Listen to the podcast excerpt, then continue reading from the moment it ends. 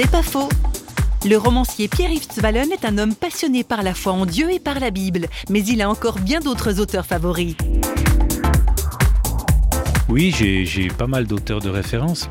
Je suis quelqu'un qui aime beaucoup les romans euh, noirs, on va dire. Donc ça, ça n'a rien à voir avec la foi.